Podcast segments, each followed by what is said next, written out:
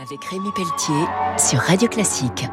Avec le CIC, partenaire des grandes courses au large. Bonjour et bienvenue pour Au Grand Large sur Radio Classique. Ce week-end, je reçois Philippe Chalmin, professeur d'histoire économique à Paris-Dauphine, fondateur du cercle Cyclope, qui fait un rapport sur les marchés mondiaux des matières premières.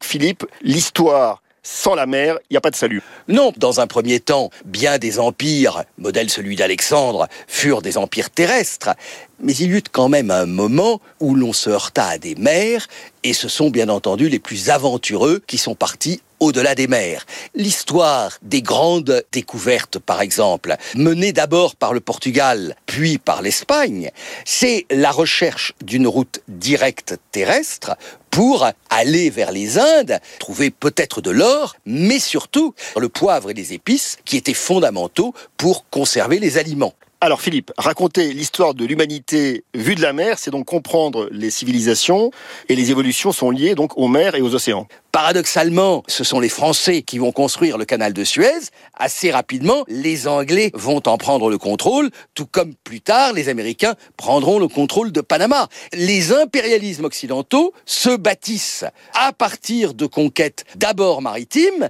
on construit des entrepôts, et puis à partir de là, se développent des percées vers l'intérieur, et on va conquérir véritablement des empires. La route du thé, la route du café, c'est en fait l'histoire des grands clippers. C'est surtout la route du thé, puisque au départ le thé il est chinois, puis à la faveur des guerres de l'opium, les Britanniques vont récupérer des euh, plants de thé qu'ils vont apporter en Inde. Ce moment de ces grands clippers qui faisaient la course pour être les premiers pour apporter à Londres les thés de la nouvelle récolte. Un grand merci. Je recevais donc euh, Philippe Chalmin, économiste, historien, spécialiste des marchés des matières premières, fondateur du cercle Cyclope, basque et amoureux de l'océan Atlantique. On se retrouve très vite pour Grand Large sur Radio Classique. Au revoir. Grand Large avec Rémi Pelletier sur Radio Classique. Avec le CIC, partenaire des grands